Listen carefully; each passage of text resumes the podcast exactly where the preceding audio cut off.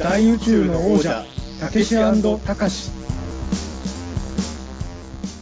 緊急指令、こちら飯塚だ。直ちに現場へ直行せよ。 Ten-four、了解。てんてん、よろしく。はい、始まりました。大宇宙の王者、たけしたかし、大宇宙の王者、たけしの方をやらせていただいております。作家で UMA 研究家の中澤たけしです。はい、たかしの方をやらせていただいております。人形映像監督の飯塚隆です。よろしくお願いします。お願いします。ということでですね、今回はもう、絶対やらなきゃいけないテーマということで。はい。えー、外食のチャーハンは高いかどうか。絶対にやらなきゃい永けない。遠のテーマ。しかも、今やらなきゃい、語らなきゃいけないテーマとしてですね、チャーハン問題を取り上げようかなとも思ったんですが、はいチャーハンが高いかどうかよりも取り上げなきゃいけないテーマがありまして、えーまあ、ちょっとこのがね、何日配信になるかもわかんないですけど、おそらく数日後に、えー放送がスタートになります、えー、4カード、セカンドシーズンということでね、おめでとうございます。ありがとうございます。あ れですよね。あの、何月でしたっけ？えっ、と、7月でしたっけ？あの、スペシャルやったの。あ、そうですね。七夕の日にスペシャルやらせていただいて、そうですね。あのーめでたくセカンドシーズンを続けられることになりまして。もうあれですもんね。やっぱ、その、この間の七夕スペシャルが好評だったから、セカンドシーズンやりましょうってことになったってことですよね、流れとしては。そうですね。流れとしては。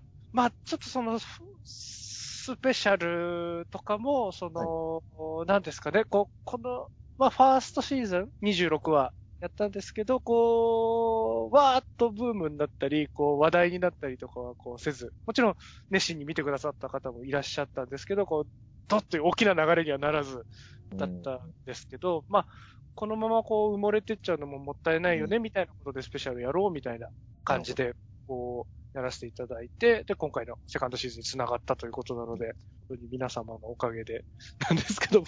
あれですよね。だからその視聴者の方もそうだし、なんかそのテレビ局の方なのかな？あの、あの、関係者の人とかいろんな人からやっぱりあの、このままではもったいないよと思われてる番組ってことですよね、フォーカードは。そうですね。ありがたいですよね。そうですいや、ね。僕ももったいないと思いますしはい、あの、んさっきほどの五日さんの言い方だと、思ったほどは、思ったほどっていうか、そんなにわーっとは盛り上がらなかったけどって言い方をされてましたけど、僕、まあその時間あんまテレビ見てないからわかんないけど、同じ時間帯にやってる番組と比較した場合どうなんですか、フォーカーが。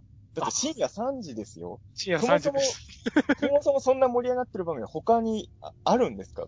その、多分、時間帯的にないんだとは思うんですけどね。こう、視聴率の表とかちゃんと見せてもらったわけでもないので、わかんないんですけど。深夜3時台で一番当たってる番組が何なのかピンとこないんで。僕の、僕の知る限り深夜3時台で一番盛り上がってる番組は4カードと言っても僕の中では全然出てこないんで。うん。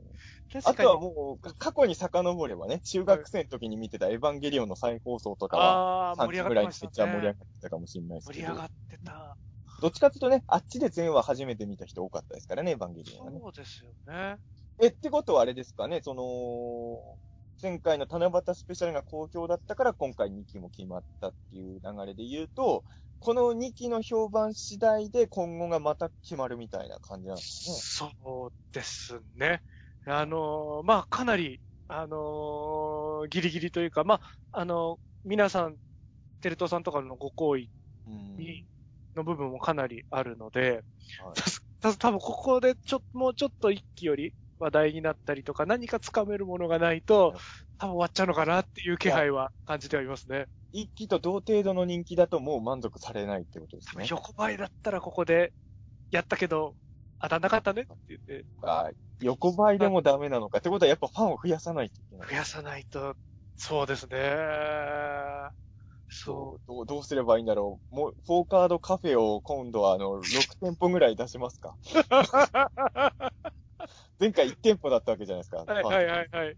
カフェはね。今回6店舗ぐらいあの、大阪とか名古屋にも出しましょうか、フォーカードカフェを。そうですよね。出しましょうかって言って出せるもんね。そうそうそう。で、なんかこう、まあ、どこまで話していいかわかんないですけど、あこう、まあ、前回ってその立ち上げみたいなこともあったので、その盛り上げるためのいろんな仕掛けがあったわけですよね。こう、今回は、その、制作にこぎつけるので結構精一杯だった部分あで、グッズだとかイベントとかに、こう、多分、がっつり回せるというか、前回ほど回せるわけでもないだろうという。それでも横ばいでも許されないんですよね。それでも成績は前より良くしたいってことですよね。そうですね。だからこう結構逆境な状況ではあるとは思こう。前も聞いたんですけど、例えば4カードって、まあまあ多少はグッズも売ってますけど、別にその、例えばあの、スーパー戦隊とか仮面ライダーみたいに、いわゆるおもちゃを大々的に売ったりとかしてるわけでもないし、今んとこ別にソフト化もしてるわけではないわけじゃないですか。そうですね。どういうことで結果を出したと評価されるんですかね？うーん、今で言うと、えっと、多分過去作が、あの、シーズン1の26話が今 YouTube で配信されてるんですけど、はい。そういうのの再生数が劇的に上がると、数か。もしくは Twitter とか SNS で、こう、こう盛り上がる、トレンドに入るとか、なんかこう、まあさすがにリアルタイムで見てる方が盛り上がるは難しいと思うんですけど、こうやっぱでも、深夜3時台が一番トレンド入りの狙えるチャンスかもしれないですね。確かになトレンドに名前上がったら盛り上がってる風出ますもんね。出ますよね。一つ結果になりますもんね。19時台のトレンドに上がるのは相当な、あれですからね。だって、深夜3時だとあれですよ、前、あの、ホズミくんとかも言ってたんですけど、あの、シルバー仮面一挙、一挙、あの、連続上映会行った時、あったじゃないですか。はいはいはい。トレンド入りしてましたからね、シルバー仮面あれ。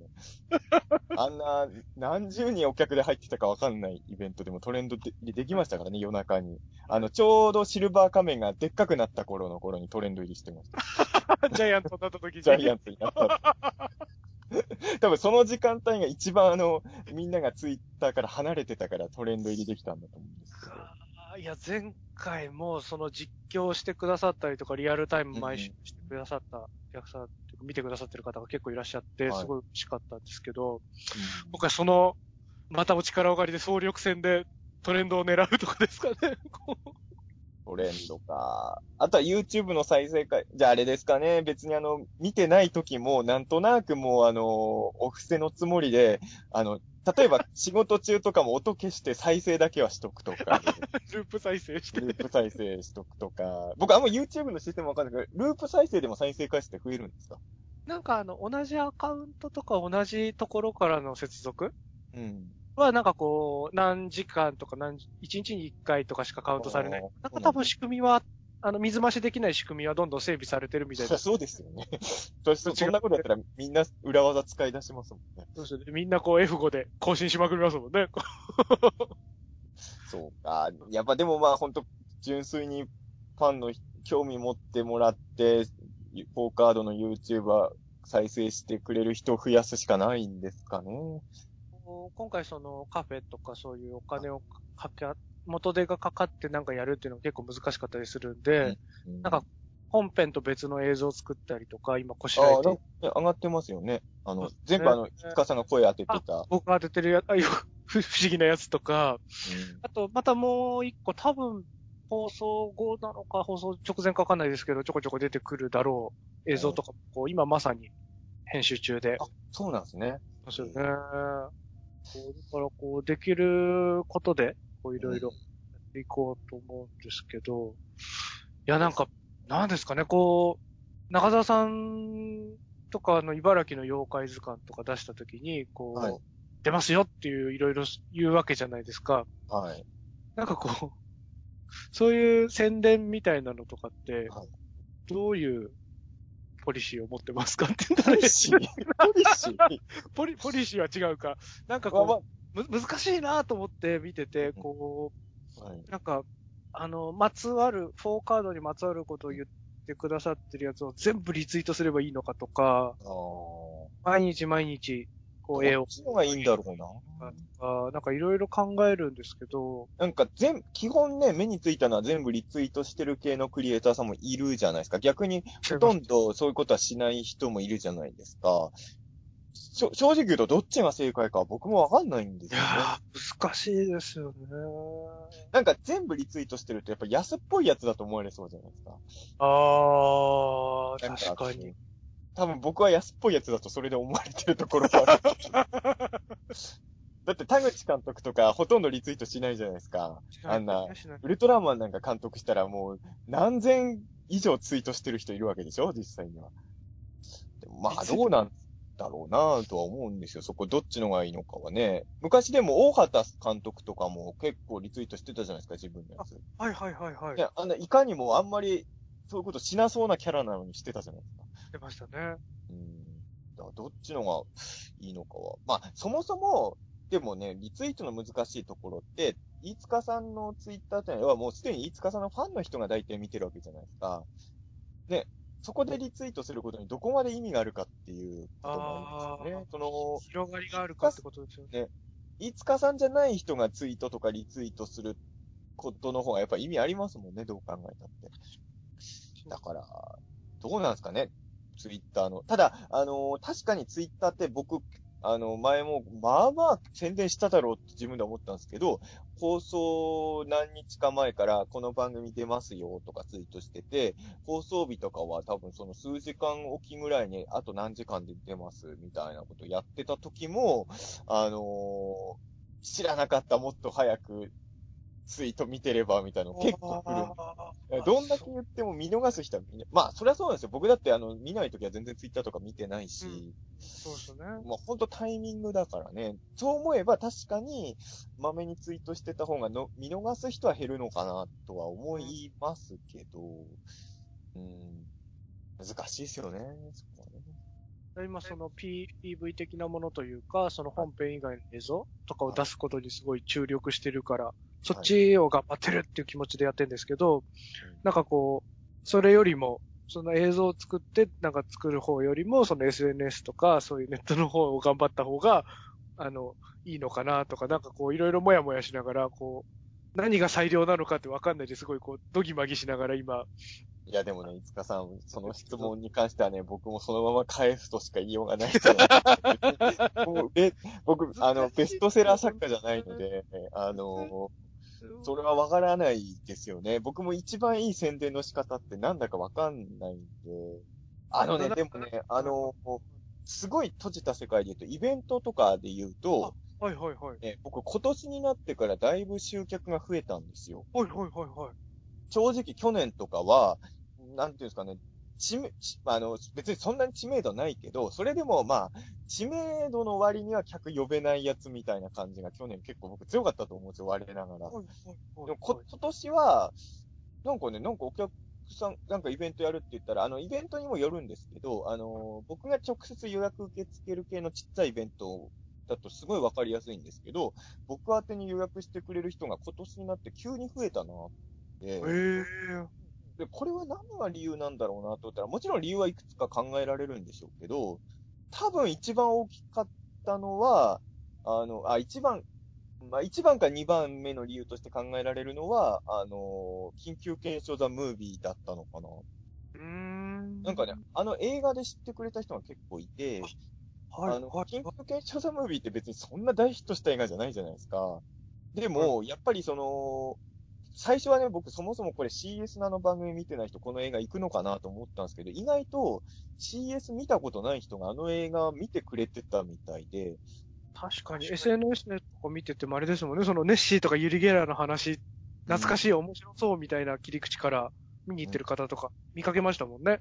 でもともとやっぱり映画って、あのー映画ま、映画の情報をまとめてる雑誌とかサイトとかあるから、その映画っていうことに言言っちゃった時点で、そのいろんな映画と一緒に紹介されることが増えるとかもあるんでしょうね。だからあの、テレビし、テレビの、テレビ版の緊急検証に、あのー、七八本出るよりも、一気に認知度というか、この人気になるって思わせる人の数が増えたなっていうのは、それは実感としてあったんですよね。へえうんだからそれは、なんていうの、なんですかね、映画が力を失ってるとか言われてる時代だけど、やっぱり映画っていうものはまだやっぱ知名度を広げる、まだ大きい武器になるんだなと思って、で、飯塚さんもやっぱ監督さんですし、しかもいろんな映画に関わってるから、そこら辺をうまく巻き込めたら一番いいのかなってね。斎藤匠さんが新ウルトラマンに変身するときにあの、クラウド、クラウドゴッテスの持ってればいいんじゃないですか。あの、ウルトラマン銀河みたいにやればいいんじゃないですか？銀河の変身システムであの、人形にアイテムを当てたら、シンウルトラマンになる。クラウドコンテストでシンウルトラ、シンウルトラマンのデザインどんなんか知らないけど。いや、大丈夫。樋口さんにお願いして、急に、急に。いや、でもわかんないけど、あのーそう、なん、まあ、映画とかは確かに一つの、あれなのかなと。ただ映画もね、まあ確かに。いや、でも緊急検証がムービーぐらいの上映規模でも結構変わったってことを考えると、まあ、ああとね、それはま、この間全く同じ話を、その、してた時に、あの、この間の茨城の妖怪図鑑の発売記念イベントで、飯塚さんとも一緒に、あの、はいステージ立ってた、あの、都市ボーイズっていう都市伝説を語るユニットの早瀬康弘さんっていう人いるじゃないですか。はいで、早瀬さんも最近、あ、もともとあの人はお客さん呼べる人だったんですけど、あの、最近になって、あの、来てくれる、必ず来てくれるお客さんの数がぐんと跳ね上がったらしいんですよ。はい、はい、はい。で、早瀬さんの場合は何が原因なのかなっていうと、あの、カンテレでやってる番組なんですけど、もう10年以上やってる番組で、あの、稲川淳二さんが審査委員長の階段グランプリっていう番組があるんですけれど、階段グランプリに優勝したんですね。はい、はい、はい。そしたら、正直関西、カンテレの番組だから関東に影響なんてそんなないような気もしたんですけど、階段グランプリのチャンピオンっていうのがやっぱり結構知れ渡ったみたいで、それでやっぱイベントとか来る人はかなり増えたみたいですね。あれ確か2回優勝してるんあ、ですよまあ。、2回目の優勝っていうのもあるかもしれないですね。か。じゃあ特に2回目優勝した、今年ですよね、優勝しされた。だから今、年階段グランプリで夏だから、あれ以降、あの、はやさんって僕よりもね、はるかにイベントも、出てる本数も多いんで、はい月何個もイベント出てるんですけど、なんか必ず来てくれるお客さんの数がだいぶ増えたみたいなこと言ってましたね。へいや、多分あの、やっぱりその、ショー、ショー、ショーとかってね、やっぱ客を呼べるんでしょうね。チャンピオンになったとか、まあ M1 とかもそうですけど、まあ、すごいスケールのでかいところで言うとね。そうですよね。だから、そう考えると僕、その、自主映画祭、映画祭みたいな、うんそのコンペとかから長らく離れちゃってるのとも悪いところなのかなって思いますね。でもあの、たけしさんのトースポ映画大賞みたいに、自分で作っちゃえばいいんじゃないですか。賞、い賞を？そう、そう。自分にあげればいいじゃないですか。それを、それをなんかさも大げさに大々的にアピールすればいいんじゃないですか。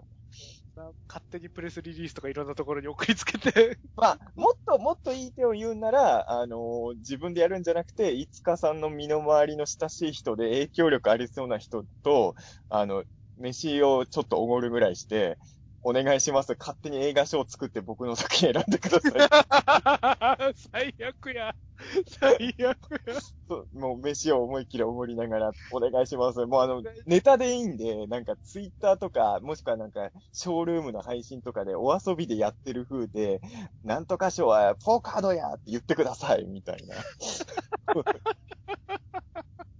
裏工作僕は、僕は、そういう裏工作じゃなく、なんとかしたい。まあまあ、でもこう、そうですよね。こう、やっぱり宣伝とかってちゃんといろいろ仕込みがあって初めて成立してる部分もありますからね。こう、口コミとかもちろんありますけど。そうですよね。いや、でも僕も本当にね、わかんなくて、まあ、あの、賞はね、だって狙っても取れるもんではないから、まあでもまあ、賞レースみたいのがあったら、やっぱそ効果はあるんだなと思いました。まあ、勝ち上がった場合はですよ。そうそうあれ、あれじゃないですか。ギャラクシー賞とか狙えないんですか、ポーカー。ギャあラクシー賞ってどうやったら取れるんですかね？どうやったら、あれ、取れるんですかね？こう、やっぱり、でも、わ、お客さん、見てる視聴者の方から話題にならないと多分、あ、そうか。台に乗らなそうですよね。本本屋大賞とかも、そもそも読んでる人が多いものの中から決められるじゃないですか。そうですね、そうですね。そもそも売れてないやつはもう最初からエントリーできないんですもんね、あの人はね。はっきり言って。いや、だから、こう、今できる、その、力を全部傾けて、本編は作ってるわけじゃないですか。こう、ここまでが今できるいっぱいだって言って作ったから、内容にこう自信はあるわけなんですけど、でもこう、面白かったら売れるよっていう説もあるないですか？うん。ことは、こう話題にならないのは、面白くなかったり力が足りないのかなっていう風にも思っちゃうし、なんか、こう、そういうのがこう、行ったり来たりぐるぐるしちゃうんですけど、うん。それはでも本当に僕も思いますけどね。まあ、面白くないから売れないんだよっていうこと、平気で言う人いるじゃないですか。はい。でも、ぼまあ、いや、言い訳か、僕、まあ、僕みたいに売れてない人見るとやっぱ言い訳になっちゃうのかないや、いや、いや、いや、と、だ、いや、自分じゃない作品で当てはめてもですよ。面白いのに売れてないやつ絶対ありますもん。ありますからね。僕とか、あと友達が関わってるやつとか除外して考えても全然ありますもん。こんな面白いのに売れないのあんじゃんとか。おかしいまあ、なと思う。あんまり聞きたくないけどね、売れてるけど面白くないやつもありますよね。あぱありますよね。いや、だからもう、ゆとどのつまり僕の感性がいかれてんのかっていう、いかれてるからこう面白いもん面白いと思えなくて、面白くないものを面白いと思ってるのかなみたいなこう不安に常々こう苛まれるんですけど、モスラ3が好きな自分に悩んでるんですか？悩みますね。い やいやいやいやいや。そお特撮で言うなら、僕も一時期散々言われましたよ。あの、ビオランテなんか褒めてるのはおかしいって。いやう。今でも一部くらい言われてると思うけど、でも、数だけの勝負で言ったら、ね、あの、今やビオランテって人気作の位置にいるじゃないですかあ。。そうですね。だ、だからね、そこは別に、今なんとなくあんまり評価されてない作品が好きだからって感性がずれてるってことにならないと思うんですけどね、別に。気を確かに持たないとダメですね。うん。うん、でもなでもまあ、そもそもガードってやっぱ3時じゃないですか、深夜の。はいはいはい。だからあのね、見てもらえたら面白いって、そうでも見てない人も、まあ確実にいることは確かだとは思うんですよ、少なくともね。はいはい。そこにどうやって見てもらうかですよね、本当にそれで言うと今回って、はい。あの、まあ、前回って26話あったんですけど、こう、一本26話通しての縦軸のこう、はい。一貫してるお話があったじゃないですか、こう、続きものの。はい。あれをこう今回やめたんですよね。お。つまり全部1話完結ってこと全部1話完結で、細かい伏線だとかそういうのを今回ちょっと廃した、えっと、はいワン1クールやるんで13話なんですけど、でスペシャル、スペシャルも入れて1クールみたいなこう扱いというか、うーん。第2シーズンってことにしようっていうことにこうスペシャルなとに決まったんで、はい。と12話放送があるんですけど、はい。こう、全部独立してるので、見やすくはなってるかなとは思うんですよね。こあ、でもそれはわかります。やっぱ初心者の人入っていきやすいのは1話完結系ですよね。う、そうですよね。うーん。まあ、とはいえ、今までのその26話を全部無視してるわけじゃないので、あのーこう、何の説明もなくあの4人がただなんか1話完結でやってる感じになるので、うーん。こいつら何なんだっていう疑問はどうしてもあるとは思うんですけど、まあ、それは無料配信してる26をうんこう遡ってみてくださいっていうことで、そうですね。そうかと。本当熱心なファンな人、すごい熱心なんですけどね。ありがたいですよね。だから、やっぱり、熱がある証拠だと思うんですね。あんだけ熱心なファンな人が。これ収録してる人だってあれですよね。僕もツイッターで見たんですけど、あの、はいバールベアのね、あの、マスコット持って牛食いってる人いましたもんね。いやー、そうですよね。牛久連れてってくれてる方いらっしゃいましたよね。なかなか牛久は行かないですよ。なんもないですもん、牛久。いや、牛次男がいますから、牛久はね。でも、いや、でも常識的に考えてください、いつかさん。普通の人牛久行かないですよ。やっぱり。牛久大仏ぐらいでしょ、行くとしてもね。そうですよね。大仏以外の目的で牛久人、めったにいないですからね。で僕ちょっと運動してるんですけど、夜に。今日も日が暮れた後、ちょっと1時間ぐらい運動するとき行ってきましたもん、その写真のところ。おー、はい。ここにわざわざ降り立ってくれたんだなって思いに。なるほどね。いや、ああいうの感動しますよね、見るとねいい。ですね。だからやっぱりそういう、うーんね。でも、まあああいうものが、いずれ実を結ぶと信じたいんですけど、こういうふうにいや、だから、二次創作みたいなイラスト描いてくださってる方とかいっぱいいますよね。で、めちゃくちゃ嬉しいですよね。このね、あのパワーがね、いや、だからあの、まあ、正直フォーカードはまだそんな知名度ないじゃないですか。はいなんかあの、結構僕ツイッターで、ぼ僕のフォロワーさんで、いつかさんのことも応援してる人とかのや、ツイートがたまにタイムラインで見える時があるんですけど、フォーカードのこと説明とかしてる人いますもんね、フォロワーさんにね。そうですよね。まつ、まとめの画像とか作ってくださったりとか。と、あと、フォーカードのこといっぱいツイートしてるから、フォロワーさんから、フォーカードって何ですか？みたいなことをリプで聞かれて、あ、こういうのがあるんですよって解説したりとかね、してる人とかは視界に入るんで、この地道な努力がね、いけばと思うんですけどね。これでもあれですよ、放送前に流すんですよね、これね。放送前ですね。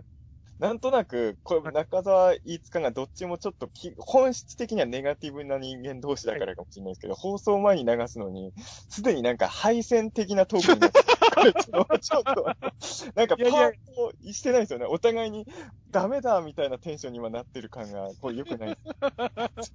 いやいや、でも、こう、戦に備えて、あ、まああね。の、そうですよね。戦に備えようということですよね、この。あの、楽観的なのも良くないですもんね。そうですね。いや、まだやれることがあるんじゃないかというところと捉えてもらえたらと思うんですけどね。こう、もうダメだっていうところというよりはね。こういう時僕ら誰に相談するのが一番いいですかね。やっぱ売れてる人に相談した方がいいと考えるのもそうですけど。うーん。言うて、僕らその、こう、さっきのその SNS の話じゃないですけど、こう、売れるためのうん正しい方法と、こう僕うんが、僕とか中田さんが思う、こう、これが筋が通ってるとか、これは僕の筋に反してるみたいなこだわりもないわけじゃない、ね。あるじゃないですか。た、例えばオカルトで言うと、はい例えば山口敏太郎さんとか僕よりはるかに売れてるし収入もありますけど、あもちろん尊敬してるとこもあるんですけど、やっぱこのやり方嫌だなっていうとこいっぱいありますもん、見てて。そうですね。うんやっぱこ、これをや、いや、山口さんも僕のオカルトのやり方で嫌いなとこいっぱいあるんで、お互いにそこは一緒ですけど、やっぱこういうやり方をするのは僕の中ではなしだなっていうのはやっぱありますよ、見てて。それは、オカルト、あの、山口敏太郎さんと中田さんのやり方の違いだとどんなことなんですか？それはちょっと言いえないです。ガチな、ガチな話なんで、あれですけど。はいいや、まあ、言うと、まあ、まあ、例えば山口さんの方が陰謀論とかもやるんで、は陰陰謀論ってやっぱ誰かを悪役にしちゃうオカルトだったりもするんで、そこら辺の、どこまで踏み込んでいいかの価値観の差はやっぱ出てきちゃいますよね。うん。実際にいる人が何かを企んでいるぞっていうことを表に出すってことですもんね、陰謀論って。うん。だからまあもちろん陰謀論、僕も全くやらないわけじゃないんであれなんですけど、多分その、どこまではやってもいいかの多分基準が、いわば人によって違うんだと思うんです。だからまあ僕も、その、ちょっと僕ら考え方違うけど、人のやり方にそんな口出しする気は全然ないし、む向こうも、まあ別に、そういうことはあんまり言っては来ないので、まあそこは別にいいんですけど、うん、でもそれ、それって小説だろうが何だろうが全部ありますよね、うん、僕とはやり方ちょっとこの人は違うなと思うけど、別にまあそれはそれでっていう思わないですけどね。別にそういうふうにやってくれて、全然方法としてもありだと思うけど、自分とは違うなとか。らなんかこう、僕、相談するとしたらあれなんですね。同じスタンスで頑張っててうまくいってるような。だから、一家さんがよく言ってたのあれですもんね。あの、宇治茶監督の映画が、すごい売れたら、すごい嬉しいって言ってたと思う。そう、多分それもありますよね。そうですね。あのやり方ですごい大成功してくれたら、いつかさんはすごい相談したいですよね。相談したいですね。そう、だから、ちらほら言いますけど、あとは、アニメーションやってる畑さん、畑敏子監督ああ、はいはい。もスタンス的にすごい共感できる監督さんなんで、いいんですけど、やっぱこう、そう、なんですかね。なんかこれすごいこう、プロに徹しきれてないのかなっていう、あの、混乱もありつつなんですけど、はい。なんかあの、一番学生時代とか若い頃、一番鬱屈してる時ってあるじゃないですか、こう、はい若い頃と。わかりますよ。あの時一番こう、神経が過敏だった時に、うん。そういう、こう、大人の事情だからみたいな感じでヘラヘラしてる人がとにかく嫌いだったんですよね。ああ。だから、こう、なんですかね、作品はうん。もう作ったものだけで語れやみたいな、その、後から解説したりとか、それって、いつかさんって今もその精神は強く残ってる方ですか？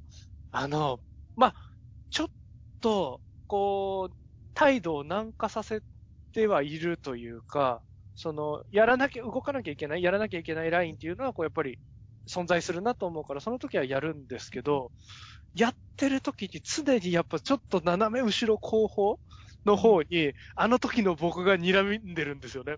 あまあ、あーでもその感覚はわかります。僕だから、あれなんですよ。本当それで言うと、はい僕もそういうの嫌いだったんですけど、やっぱだんだん年を取れば取るほど、そ、そっちに近づいてきてる自分をやっぱり感じてはいますよね。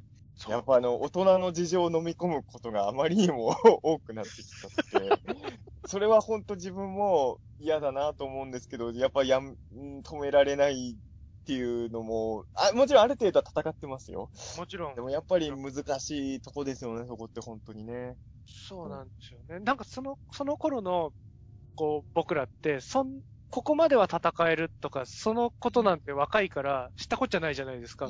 こう出来上がってきてるものが、こう、自分のメガネにかなうかとか、うん。そういう嫌な、慣れ合ってる大人みたいな風に見えてるかはい見えてないかとかのセンサーだけでこう感知するから、でもだんだんこう、経験を重ねていくうちに、こう、飲み込むべきこととか、戦うべきこととかの、こう、判別、区別をつけて、うん。ここは戦おうとか、ここだけは譲らないとかっていうことを、うん。せ、なんですかね、取捨選択しながらやってるようになってるじゃないですか。よく言えば。よく言えばね、そうですね。言えば。悪く言うと、戦わなくなってたり、こう、妥協してってんのかなっていう不安もあるんですけど、それは僕すごいありますよ、本当にね。でも、もうわかんないですよ。僕あの、いつかさんが作品しか見てないから、もちもちろん、チラチラと制作過程の話はちょっと聞いたりはしますけど、実際に、そのね、作ってるとことか打ち合わせしてるとこなんては、ほとんど見たことないんではい、あの、わかんないですけど、旗から見たらですよ、はいいつかさんは、そ、そんなに自分の殻を曲げずに作品を発表し続けてる人に見えますけどね。ああの、やっぱ、り、大人の事情に振り回されてたら、ポーカードみたいなものはできないじゃないですか。できないです。それで言うだからそれは僕は偉いなと思いますよ。うん。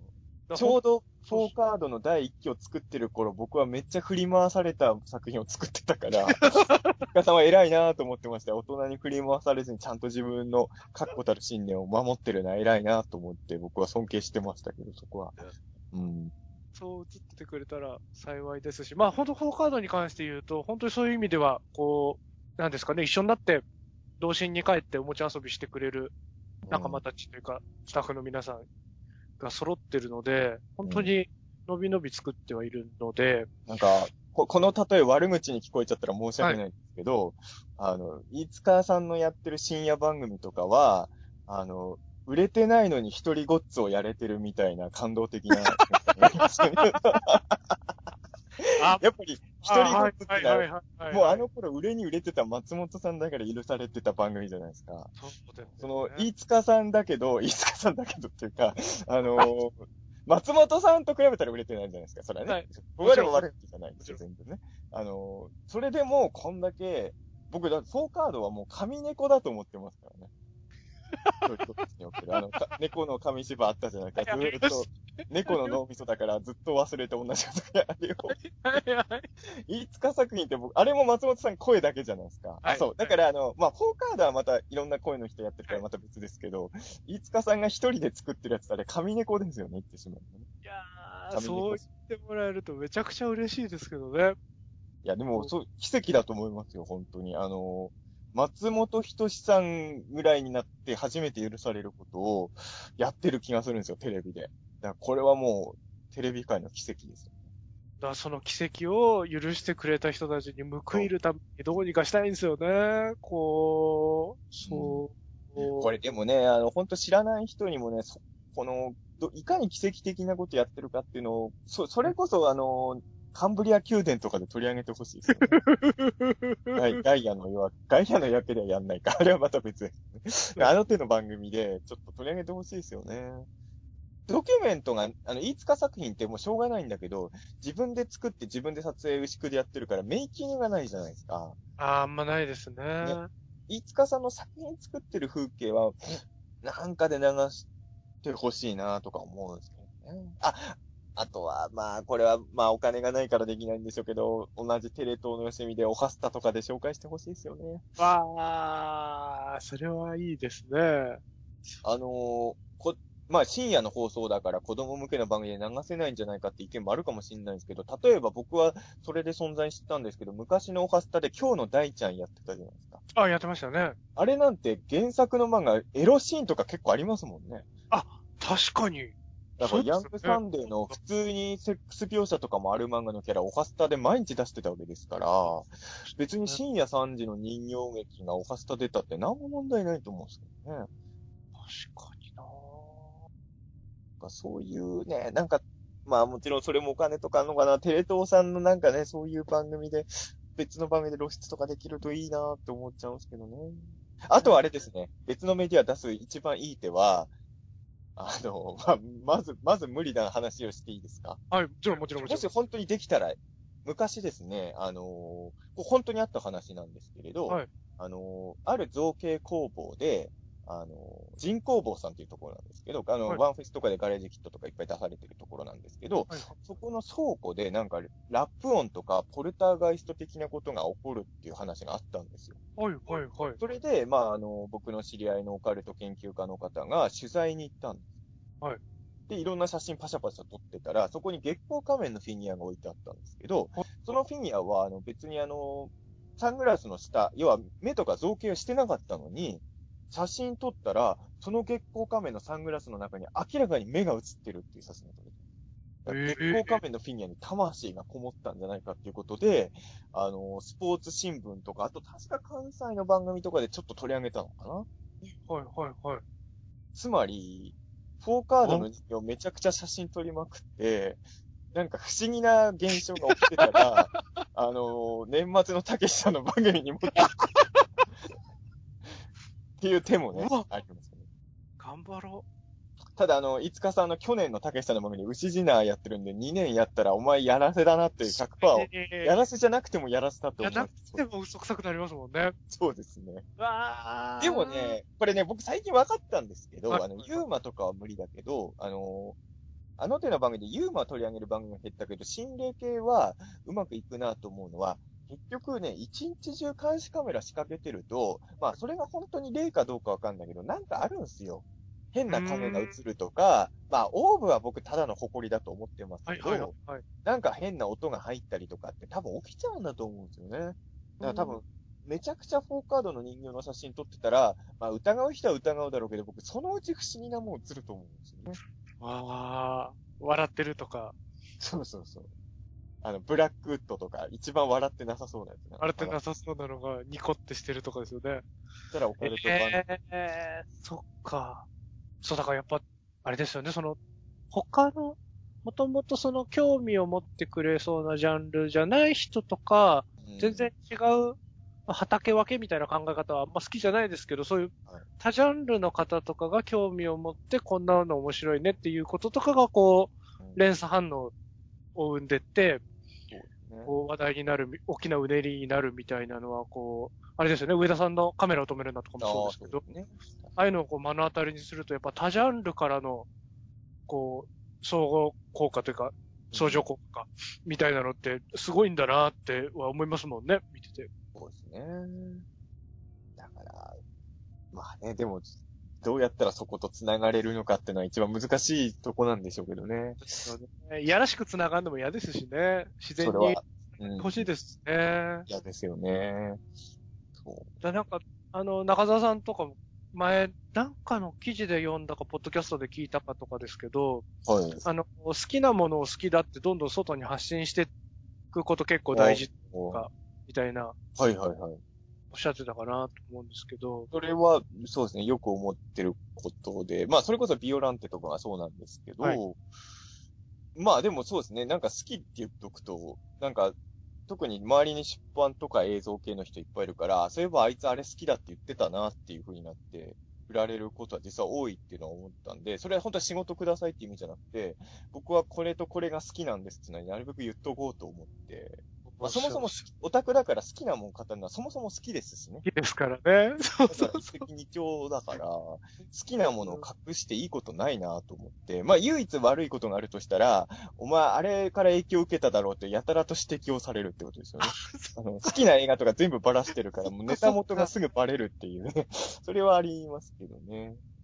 いや、でも、そんな些細なことですもんね、こう、まあまあリスペクトだっていう話ですしね。別に盗作してるわけじゃないですしね。創作はしてないからね、別にね。そう。ええそう、だからそれで言うと、そういうこう好きなものとかをいっぱい言うとか、ああ。そういうのはあんましてない。あそれで言うとね、最近、あの、話題になったので言うと、僕と飯塚さんの共通の知り合いで言うと、あの、伊藤博樹くんっていう、あタクシー運転手の人いるじゃないですか。はい。で、あの人、まあ、なんだろうな、言ってしまえばそんなに、あの、注目集まることない人だったんですけど、あの、で、SNS とかも全然いいねもリツイートもつかないかったんですよ、伊藤博樹くん何を言おうが。でも、最近あのね、あの、タクシー、まあ、あの人もタクシー運転手としては本当優秀なんで、会社からもなんか、いいポジションで任されるんですけど、今あの、伊藤くんが勤務してるタクシー会社で、イコラブタクシーっていうのが走ってるんですよ。これ、イコラブっていうのは、指原ひのさんがプロデュースしてるアイドルのメンバーなんですけど、それをラッピングしてるタクシーが何台かあるのかな？で、その1台がい伊藤くんが運転してるんですけど、伊藤くんがイコラブタクシーの運転手になったことで、まあ、伊藤くんはそれがきっかけでライブも行くようにしたんですけど、イコラブってどんなグループなんだろうと思って実際にライブ行って、そしたら本当にいいライブだったから、ファンになっちゃったんですよ。はいはい。で、イコラブのネタとか言いながら、イコラブタクシー今日も発信しますとかツイートするようになったら、あ、もちろんその何万リツイートとかでは全然ないんですけど、今までの伊藤博樹くんでは考えられないぐらい反響があるんですよ。だからやっぱりその、なんですかね、やっぱそういうのって、イコラブのファンの人が伊藤くんを応援しようと思ってくれるってういうのは。あるんですね、そういうことがあると。わあ、いい話ですね。いい話だなそうなんですよね。だから、それはまあ、ただここ難しいところは、まあ伊藤君はタクシー運転手だからまた一概にできないんですけど、あの、まあ仮に伊藤博樹くんがまあ自分の番組みたいなの持ってたとして、別にイコラブの番組ではないじゃないですか、それは。そうですね。それを本当にイコラブファンが見てくれるかどうかは未知数っちゃ未知数です。まあまあまあ、そうですよね。だって僕もだから、あの、オカルトの番組で僕知ってくれた人が、あの、僕の書いてるライトノベルとか買ってくれるかっていうと、結構ね、まあもちろん買ってくれてる人もいるんですけど、やっぱそこの間には帰りがありますからね。うんうん。だからそこはまたね、ちょっと、難しいですよね。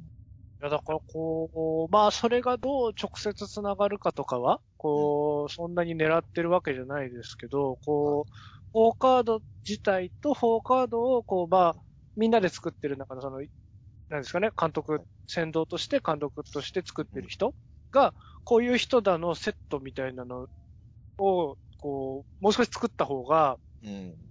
いいのかなというか、やっぱこう、誰がつく、どう作ってるのかが、やっぱり全然フォーカードって伝わってないとは思うので、なんかこう、誰がどう作ってるのかをもうちょっと見、伝わった方が面白かったり、興味を持ってもらえる可能性があるのかなとか、そうなんですかね。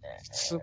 これでも僕本当わかんないんですよね。どっちのがいいのかね。なんか、プライベートな部分は見えないからこそっていう人もいるじゃああ、ないまあ、いますね、いますね。だから、いつかさんの、まあ、まあ、どっちのが正解か僕本当わかんないですね、それはね。うん。難しいとこですけど。難しいですよね。まあ、好きなもののアピールにはぜひ大宇宙の王者も使ってもらえれば、そうですよね。皆さんこういうのハマってるっていうのをどんどん発信してもらえればと思うんですけど。ねうん。なんかすごい、あのー直接的な話ではないですけど、こう、はい例えばフォーカードとか好きっていう方と共通の趣味とかがあったら、なんかそれはそれで楽しいじゃないですか、うんこう。そうですね。はそういうの。なんかあったんですよね。こう、イカさんもあれ好きなんだとか、そういうう、んこう、フォロフォーカードでフォローしてくださった方が同じの好きだったこととかがあったりとかい。あして、でもなんかこう恥ずかしくて言えなかったりとか、普段そんなに言ってないから僕あ。が。ああ。まあ難しいですよね、その辺はね。だって、なんか見た映画の感想絶対言う人とかいるじゃないですか。それすごいなと思って。すごい。うーん、僕多分、10本見たうち1本の感想を SNS で発信したら、多い方ぐらいかな。もう、うんまあでもそんぐらいでしょうね、多分ね。一応僕もだからちゃんと作品に対して誠意をと思って、こあう、書くんですよ、絶対。あ、そうですか。えート下書きにどんどん溜まっていってる。ああ。投稿までいかないんですよね、なかなか。映画は特に難しくないですか？映像やってる人だと。僕逆にあの映画の感想はまだ SNS 書けるけど、小説の感想とかはあんまり書けないですもん。そうなんですね。うーん。やっぱり、自自分の仕事と同じやつだと逆に感想を出しにくいっていうのがありますよね。あそうなんあと大絶賛ならいいけど、ちょっといまいちだったやつとか絶対もう書けないですね。ブーメランになりそうだ。ああ、ああ、ああ、そ心れはありの底からいいと思った小説を書くのはまだできるけど、はいはいはいこの辺ちょっといまいちだったなとか、誰々先生の新作、ちょっと、あの、この辺が乗れなかったとかは書けないですよね、もうね。そうですなかなかね。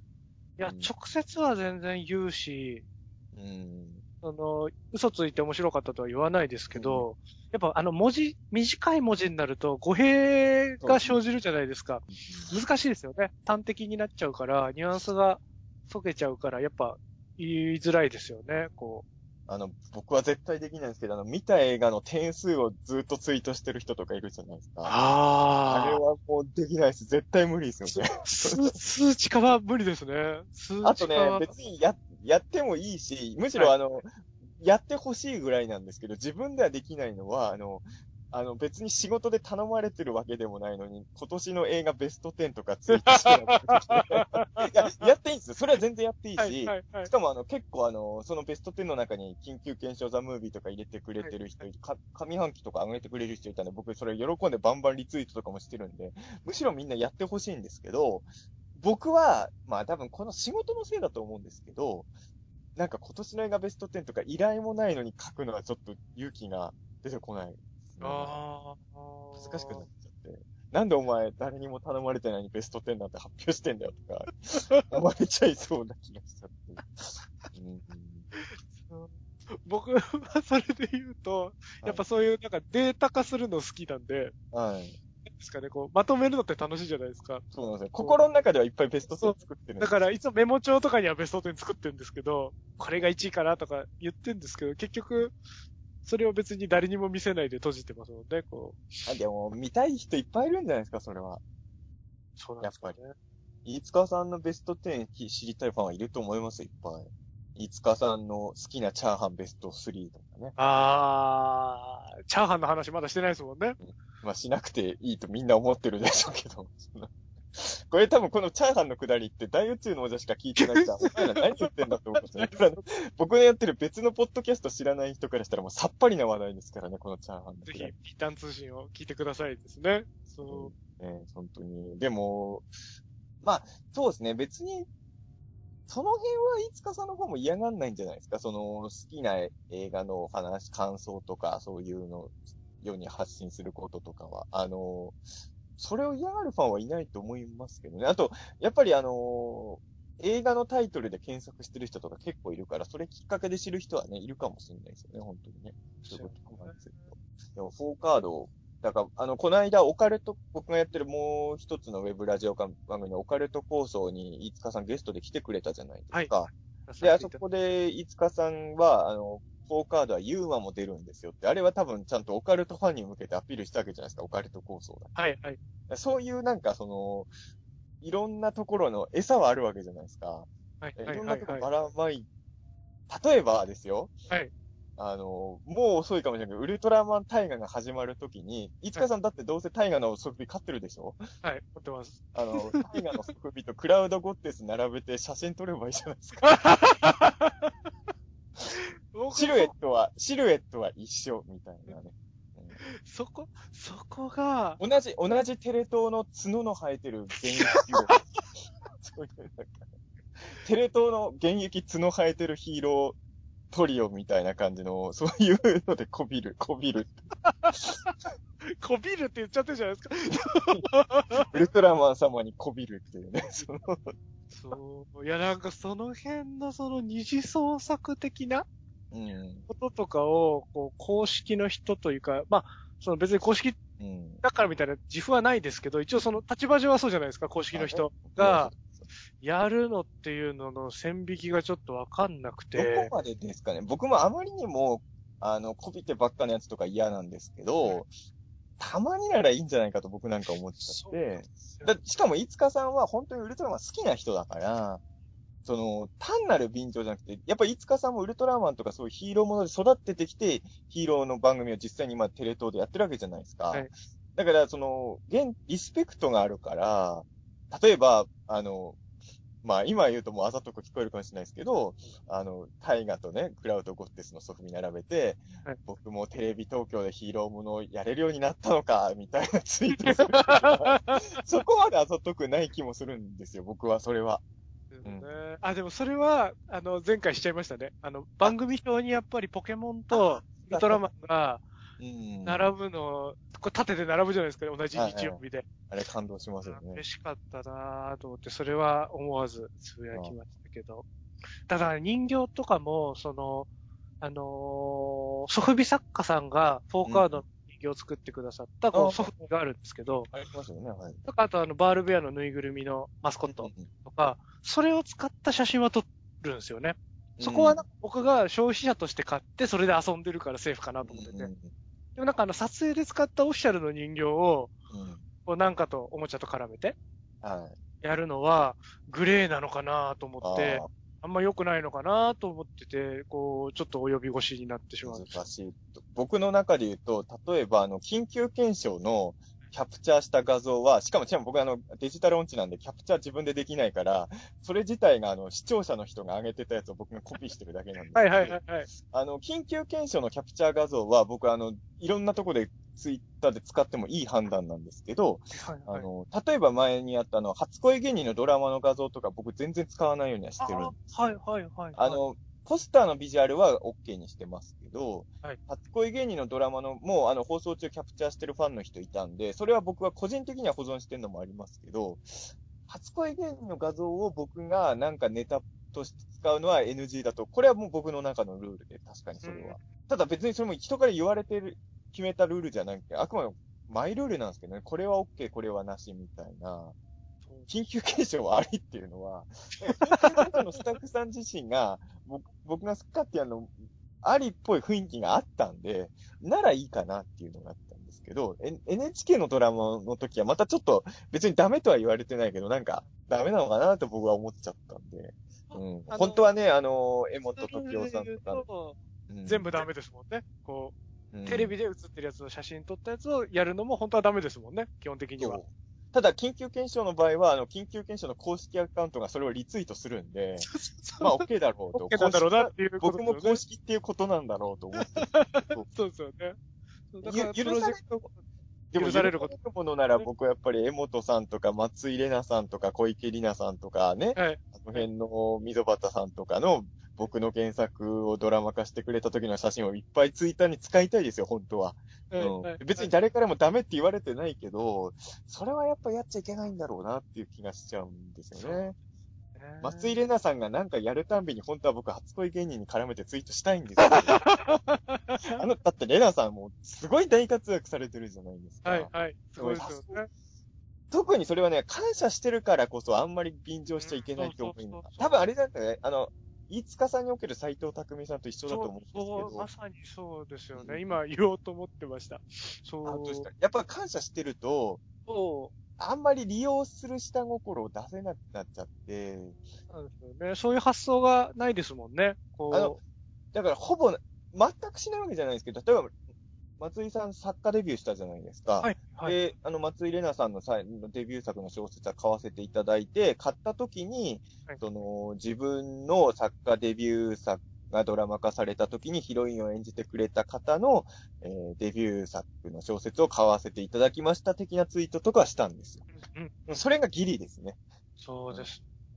なんか、レナさんがドラマとか出るたんびに、市川さんが今度はこんなことやるとかは言えないですよね。そうですよね。でも、それやってる人も実はいますよね、たまにね。いるんですよね。別にやってもいいのかもしんない。でもいいのかもしれないってことですもんね。僕のギリなのが、やっぱその、補欠ヒーローメガ3ってやつやった時に声で斎藤さん出てもらって、うんだから補欠だ、補欠でこう出てくれてた人がこう、あれですよね、ウルトラマンにうんなったんだすげえっていう思いをこう、丁寧につ言ったぐらいですね、やっぱりギリ、ギそこがギリだなと思って。あの、大月健二さんとかもね、なんか、新、アルバムとか出すたんびに僕が便乗してたらさすがにやらしいなと思うじゃないですか。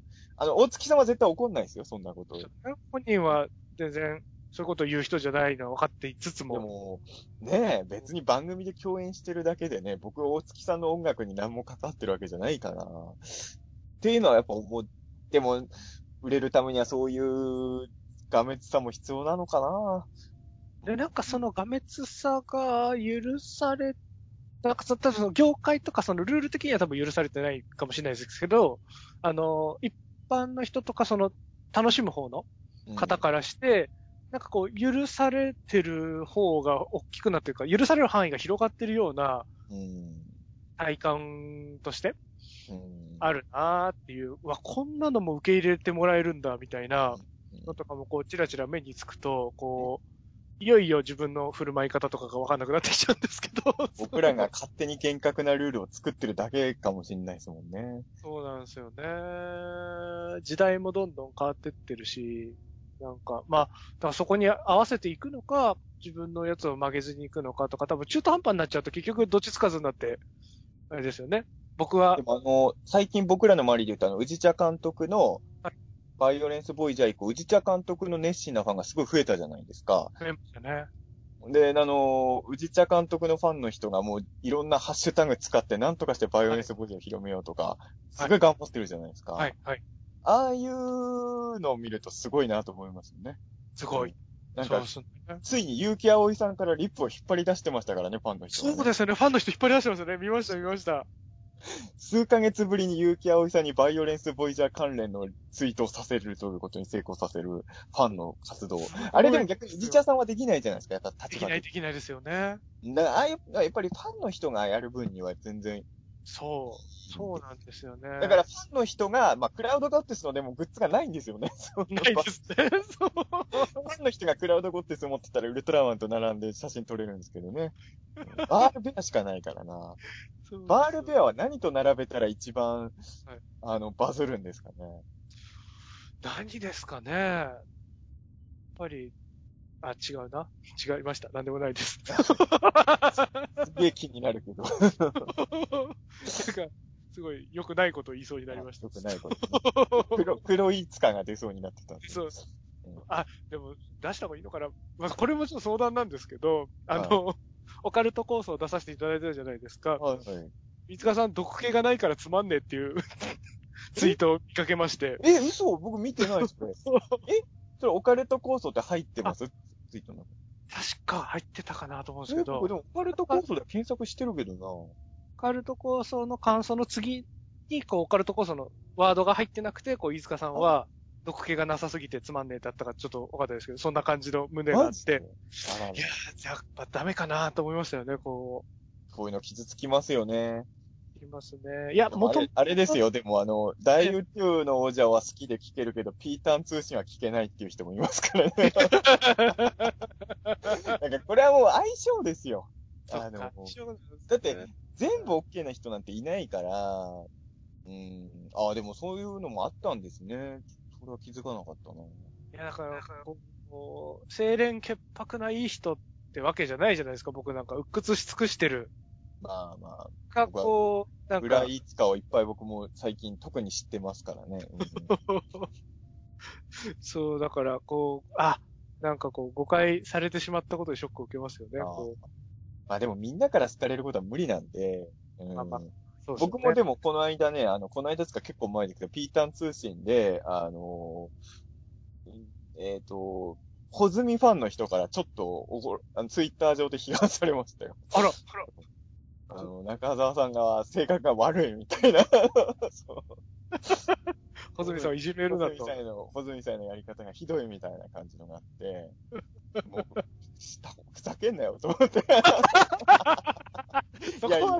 そこは俺は、俺じゃない。はもう、小泉くんの悪いとこのスーパーしか表に出してないけど、はいはい。もう俺は普段から付き合ってるから、お前が知ってる、小泉くんの100倍あいつの闇を知ってるから、だいぶ抑えてる方やみたいなことを。あんな闇のやつに俺はこんな丁寧に対応してるじゃないかって僕は思うんですけど。まあまあでもそれはね、小泉くんのファンからしたら、たまにイラッとすることもあるのも、しょうがないとも思うんですよ。はいもちろん小泉くんのファンでも、僕とのやりとり楽しんでくれてる人が正直多いんですけど、はいでもまあ、それはね、万人、全員が OK なやつなんてあり得るわけないので、まあそうですよね。でもそれはね、僕も悩んじゃって、まだ僕もそそんなに売れてないから、あのー一ってしまえば感想の数もそこまで見つけられない段階だと、特に、いくつか否定的な感想あると、それをすごい重く受け止めちゃうじゃないですか。はいはいはいはい、はい。で、でもね、それが正解かどうかわかんないですもんね、本当にね難。しいですよね。あと、こ個人的な経験で言うと、あのーめっちゃ褒められる時ほどめっちゃ強烈なアンチも生まれますからね。あ、作用、反作用ですね。だから、一部、ある人にとって喜ばせるものは、やっぱある人を嫌がらせるものなんですね。だからこれはもう、そこはもう、しょうがないとね、思うしかないんでしょうね、きっとね。そうか。いつかさんのことつまんないって言ってたアカウントのこと、後でこっそり教えてください。あの、別にそれがいい悪いじゃなくて、あの、どの人がそう思ったのかだけは一応知りたいなと。そうですね僕あの、オカルトは放送だけでは検索してるんで、多分、い飯塚さんの名前出す前のツイートは僕見てるとは思う。はいうん。はい。そうあだから確かに、オカルト構想いつも聞いてると、やっぱりその早瀬さんが結構バシバシ突っ込むじゃないですか。危ういワードもこう入れつつ、ちゃんとそれを回収っていうか、危なくなりすぎないように回収もして、こう上手にやられてるから、あ、そのテンポにこうぼんやりしてるのが割って入ると、やっぱちょっと、あの、いつもの好きなファンの方からすると、ぬるいなってなっちゃうんだなと思って。難しいですね。でもだ、多分大宇宙の王者はあんまりその、なんていうのか、こ誤解を招くかもしれないけど、僕の考え方ですよ。はい。あの、ここの言葉だけ一瞬聞くと誤解を招くかもしれないけど、例えば、まあ、オカルト構想、あ、ピーターン通信と比べますとね。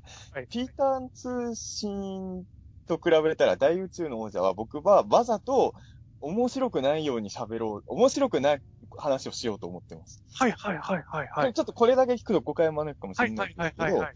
あのー要は、あのーピーターン通信っていうのは、まあ僕別に芸人さんとかじゃないからうまくできてないけど、はいあのーやっぱり、その、まあ、いわゆるバラエティ番組じゃないけど、はいちゃん、おあのーそういう面白さを狙おうという意識があるんだと思うんですよね。でも大ッケージとして面白さがまとまってるってことですよね、こうちゃんと。大宇宙の王者は、あの、無理に面白さを狙わずにはい、喋ろうっていうのは、結構これは意識的に僕は、はい、はい。ある時期かはいらそうしようと決めました。あの、最初からそういう狙いでやってたつもりはないですけど、ある時期から大宇宙の王者はその方がいいと僕は思ってるんで、あの、無理に喧嘩をかけたりはしない。反論争。あの、あの、小泉くんとのね、ガチ喧嘩と、ぷあの、甘噛み喧嘩の2パターンがあるんですよ、あれは実はありね。ますよね。そうですよね。はいワイドショー問題の時とかあれガチ喧嘩してますけど、あの、チャーハンの喧嘩とかは、あれは、あの、喧嘩じゃないんですよ、厳密に言うとあれはね。うんうんでも、ああれは、やっぱ面白い話をしなきゃっていうのはピーターン通信あるんだと思うんで大宇宙のじゃあ、面白い話は別にしなくていいんだっていうことを意識でやって、でも面白いこと話をしないことが面白いっていうのもあるんですよ、絶対ね。だから、あの、ご言葉だけ聞くと誤解招くかもしれないですけど、あの、もちろん大宇宙のでも面白くしたいと思ってるんですけど、はいあの、面白さの種類が違うんですよね。うんあ、あのそれで言うと本当に、あの、フォーカードとか、強いては僕が作ってる作品はい。も、こうどちらかというとジャンル的には笑いの方のジャンルじゃないですか。はい。そこでやろうとしてることとかが、多分その中田さんが言ってくださってるその感じとかにちょっと共通項があるんだろうなと思うんですよね。一般のわかりやすいお笑いってやっぱりこう、ボケがあってツッコミがあって笑いが起きるとか、はカンとキューがあってとか、うんこう、圧をかけて緩めてとかがあるじゃないですか。い。はい。なんかそこがない時の笑いとかもあるじゃないですか、ありこますね。うんう、からの。とか、それの逆座もあったりとか、うん。なんかそこ、すごくわかりづらくはなってしまうんですけど、こう、そっちじゃない、こう僕が思う一番僕の心にフィットする笑いみたいなのがあって、まあそれをこう突き詰めようといろいろもがいてたりはしていて、それって多分その面白くしようとしない笑いというか、うん、うんなんか本気でやってるんだけど笑えてくるものとか、別に手を抜いてふやってるわけじゃないじゃないですか、はい。こう、ラジオで喋るにしても。うん。考えながら喋ってるけど、こう面白くしようとはしてないみたいな肩の力の抜け方とか、なんかその辺が、こう、そうですよね。中田さん感じ取ってくれて、そういう風にチューニングしてくれて、この番組とかもやってくださってるのは、こう全体が僕の作る作品もそうだし、僕の感じとかこう、汲み取ってくれて合わせてくれてるんだろうなとは思うんですけど、うん。いかんせん伝わりづらいですよね。これって。そうですね。わかんないですけどね。うん。難しいとこなんですよ。あの、大宇宙の王者は楽しいけど、ピーターン通社聞けないっていうのを聞いたときは、やっぱ複雑な気持ちにはなる。ある、ある意味褒め言葉なんですよ、それは。あの、要は、ちゃんと違うテイストを作ってるわけだから、あの、この場合、ピーターン通信のファンが一人もいなかったら問題なんですけど、ちゃんとピーターン通信好きっていう人もいる上で、そういう感想があるってことは、ちゃんと別の面白さのものを二つ作ってるってことなんで、いいことなんですけどね、それって本当はね。うん。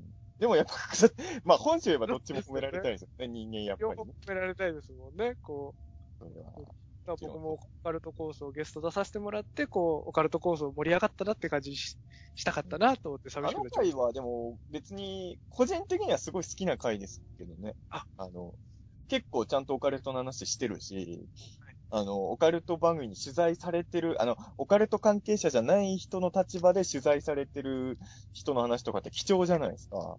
だからあの、オカルト番組としては結オカルトコースの中ではまあまあ、いい回だと個人的には思ってるんですけど、はいはいうんまあ、なかなかね、まあ、それは好みがあるんでね。まあ、いやー、どこづいていきましょうかね。いや、でも、そんな無理にね、自分のキャラじゃないことやるもんじゃないですよ。慣れないことすると痛い目見ますからね。飯塚さんの面白さっていうのがちゃんとあるんで、そうそうそう。だ面白さって全てが毒づいてる面白さではないですからね。えーそのごくごく親しいところだけで毒づいていて、あと一人でいる時だけ毒づいていることが好きだったりもするんですよね。難しいんですけど。隠してるとかいい人ぶってるってことでも全然ないんですけどね。こう、毒を出すべき場所が、こう出して心地いい場所と心地よくない場所があるまあそうですよね。うん感じですね。いや、難しいですよね、そこら辺はね、本当にね。うん、僕はあの、オカルト構想で、穂積くんの悪口よく言いますけどね。本人のいないところでめっちゃ言ってますけどね。え馬琴さんの悪口もめっちゃ言ってますよ。ー、馬琴さんは、あの、穂積くんと違って本当に嫌いなんで、えー、穂積くんは別にあの、嫌いじゃないですからね。これはまた全然意味合いが違いますからね。はい穂積くん穂積くんに怒ってる時もあるけど、あれは友達に怒ってるって感じなんでね。そうですよ馬琴ね。さんは人として僕はもう許してないんで。注意喚起みたいな感じがありますもんね。その、あと、あの、オカルトコースを聞いてるリスナーさんは、馬琴さんと関わりたい、関わることがあったら気をつけてっていうことでどうしても。それはもう、あの、やっぱ自分のリスナーさんは大事にしたいんですよ。あのね、やっぱり自分のファンの人とかリスナーの人たち、あの、正直僕はいいんですけど、例えば、まあ、特にオカルトとかって、あの、僕は楽しんで接してるけど、この辺の角度から接すると危ないなっていう人いっぱいいるじゃないですか。で、僕は仕事として関わるし、その、僕はこういう立場から関われば、この人もは楽しめるっていうのがあるからいいんですけど、僕のファンの人が中澤さんの知り合いだからとか、中澤さんと接触してた人だからって言って、あの、特にこう SNS の時代だから気軽に絡めるじゃないですか。それで悲しい思いとかするのがすごい嫌なんですよ。うん、で、まあ名前は出さないですけど、あの、都市ボーイズのファンの人いっぱいいますけど、都市ボーイズのファンの人が、まあ、は、まあ、都市ボーイズというか、早瀬さんと親しい人だからっていう感じで、ある人に絡んで、まあ、あんまり良くない思いするっていうのを僕は何回か見てるんですよね。だから、ああいうのを見るとすごい辛いなと思って、やっぱそこは注意喚起をした方がいいんじゃないかなとか思ったりとかすると。うん。そこをなんか、そこは自己責任だっていうふうには僕はできないんですよね。そう。だからあんまり言うと誰のこと言ってるかバレるからあれだったらあれですけど。うまくね、うまい感じで注意喚起を、うん、なるべく、あの、関わりようによっては面白い人ってやっぱりなんかいっぱいいるじゃないですか。ね。で、僕もそういう人といっぱい絡んでるけど、どう絡んでも楽しい人ではないよっていうのはやっぱ、ちゃんと言っとかなきゃいけないのかなっていうのは。そうですよね。癖がある方は結構いますからね。ここはいいんだけど、あそこはなっていう人もいっぱいいますからね。みんなが飯塚さんみたいに安全なわけじゃない。僕は安全じゃない、安全かわかんないですよ。まあそうですね。確かにそうですね。あのー某、某、某ドラマのこととかをうかつに褒めると、あの、裏で、あの、チェックされてますからね。あいつは信用できないやつだって、いつかさんにチェックされちゃうからな、あるドラマを褒めただけで。すぐ、僕、あれから、いつかさんにその話聞いてからも、たまにあのドラマを褒めてる人、やっぱ会うことあるんですよ。いつも思い出しちゃう。あ、この この人はいつかさんから嫌われちゃうんだな、とか思いながら。うんやっぱ話題のドラマなんでね。どうしてもね。すぐ、すぐエクセルでもたままに、やっぱあのドラマのこと怒ってる人にも会うんですよ。はいはいはいそのはい。たんびに、あこの人はいつかさんと感性近いのかなともやっぱ思ってる。うんうん確かに、いつかさんも地雷があるんですよ、実は。まあ表だって怒ったりはしないですけどね、表だって怒ったりしないけど、裏でこの人ダメだなって思われるリスクはあるね。あるドラマを褒めたりすると。言ったりするとエクセルにまとめられますからね、リストに。い部活にドラマの話できないじゃないですか、そんな。やでも、まとめても、あ、こういうことを言ってたなってことを忘れないように、もう、あの、忘れないようにしてるだけですからね、別に。覚えとく意味ないじゃないですか、別にそれ。いやでもなんか万が一お仕事一緒にすることとかあった時に、あ、なるほど。こう業界人だったらとですね、一般の人があのドラマを褒める分には全然。何にも思わないですよ、全然。そうそう。同じものを作る人とか何か表現してる人であれをどう捉えてるかとかはやっぱちょっと見過ごせないかなって思うのがしばしばあるんで。じゃあ一応ね、安心する情報で言うと、あのドラマ、あの、早瀬さんは途中で見るのやめたみたいですよ。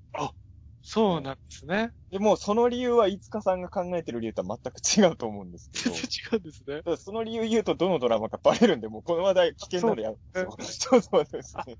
確かに。まあでも、早瀬さんのこういろいろお話とか聞いてて、あ、うんあれがダメだったのかなっていうのはなんとなくわかりますけど、ちょっとあるとこが引っかかあれって、ですよね。あの、あのドラマ、林さんは見れなかった組ですね。だから、いつかさんにエクセルでまとめられずに。まとめられずに。まとめたからでなんか別に不利益があるわけじゃないですからね。いや、でも、不利益はないけど、いや、こいつ、こいつダメなやつだな、みたいに、あの、メモられるのはいいことではないですよ。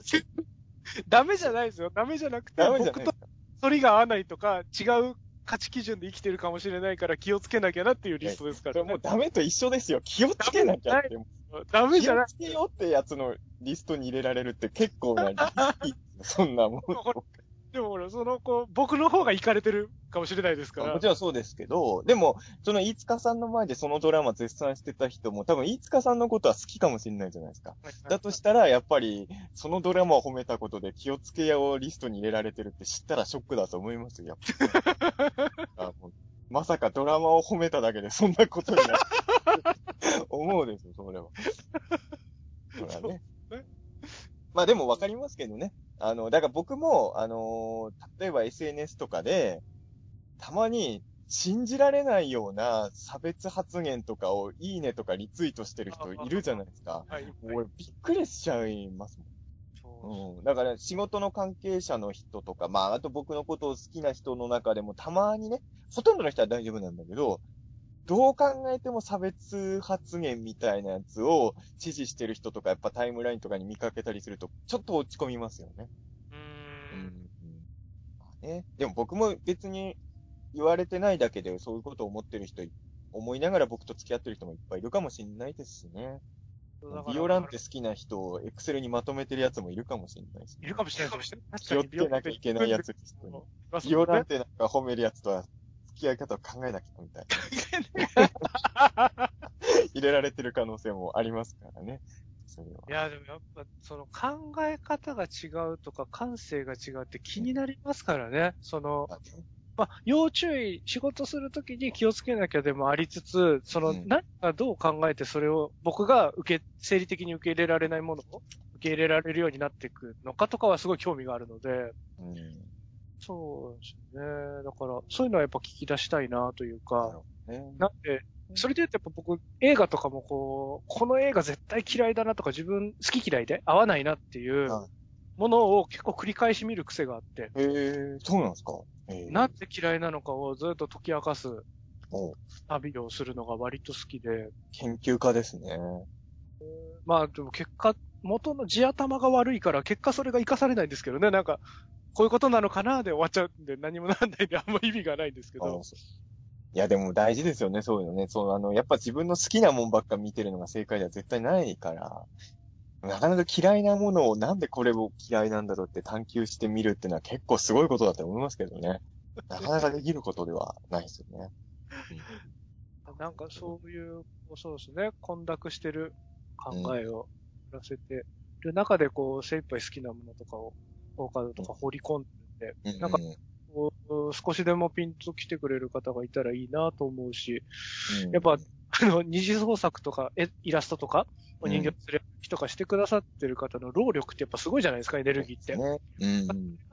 作品の知名度が少ないことで、こう、せっかく書いてくれたり、連れ歩ってくれてるのに、ほ多くの人の目に触れないってことが本当申し訳なくて。やっぱり、どうしても 結局、絵と、絵の上手さとかじゃなくて、知ってるキャラクターだからリツイートする、いいねするですもんね。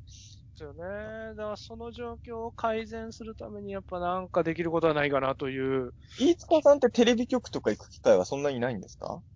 ほんとたまにですかね。本当に打ち合わせとかでお仕事が、レギュラーでやってるわけでもないので、会うタレントさん、タレントさんに人形渡して写真撮らせてもらうとかでき いいんですけどね。会うタレントさん、タレントさんに渡してたら怒られますけどね。共演してる相手とかだったらね、そんなに、あれなんですけど。闇はないですもんね。いや、でもまあ難しいですよね。まだちょっとその辺話せない、今は話せないことなんですけど、ちょっとそういう、そのこう、なんですかね、そういうお人形柄って、うん。少し共演ができたりとか、なんかこう、あの、自然な形で楽しい流れができそうだな、みたいなのとかも、ちょっとこう、フォーカードを通じてあったりもしたのおでう、また、なんか後で、そんな話もできたらな、と思うんですけど、なんかそういう、こう、自分の整理に合った、こうん。う、ちっちゃい兆しを見逃さないで、うん。ちょっと頑張っていくしかないんですかな、っていうことになっちゃうんですけですよ。。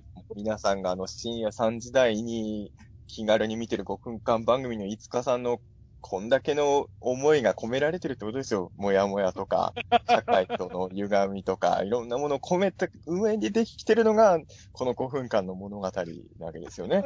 僕、まだあの、セカンドシーズンの第一話どういう話か知らないですけど、そういうもやもやを込めた結晶が手馬なんですよ。そんな、いつかの思いすべて詰め込んだら手馬になったんですよ詰め込むと手馬になるわけですよ。どういう方程式なんだ、それは。いやいやいや、ね。うんなんかそのこう、結局、どうしようもないものが生まれてきちゃうプロセスとかも話したいですよね。なんかこう、講釈を垂れてましたけど、小難しいことを。結果、どうしようもないものに落とし込みたくなる思いよね。とかのこう、プロセスとかもこう、おいおいお話ししたいですね、なんか。僕がどうこうできることじゃないけど、例えばクイックジャパンさんとか取材してもらえればね。ああ、憧れの。うんまあ最近のクイックジャパンはもう僕よく、僕の知ってた頃のクイックジャパンとはもう別物なんで、あれですけど、ああいうとこでね、あの、サイト、カットとか、ああいうとこでね、飯塚さんの取材ページとかあればいいんですけどね。最近復刊してましたけど、コンティニューって雑誌。ああ、はいはいはい。あれに出るのが僕、小中学生の時夢だったんですよね。コンティニューもいいっすね。確かにそれはわかります。そうですよね。あの辺をね。今、普通に目の前にコンティニューがあるな。そうそうそう。話題が出たから、ああと思って。あの、ポニョが表紙のコンティニューが普通に。転転がってるな。あの、ウテナ特集がその後載ってたんであ買って。はいはいはいはい。いやー、でも本当にそうですね。なんか、さっきの緊急検証の映画もそうなんですけど、やっぱ映画になることによって映画雑誌とか載ったりしたから、やっぱ広がったっていうのは本当はあるので、なんか、ね、そういう雑誌とかでね、ちょっと特集とかされるといいんですけどね。うん。でもあの、平成大特撮に載ったじゃないですか、フォーカード。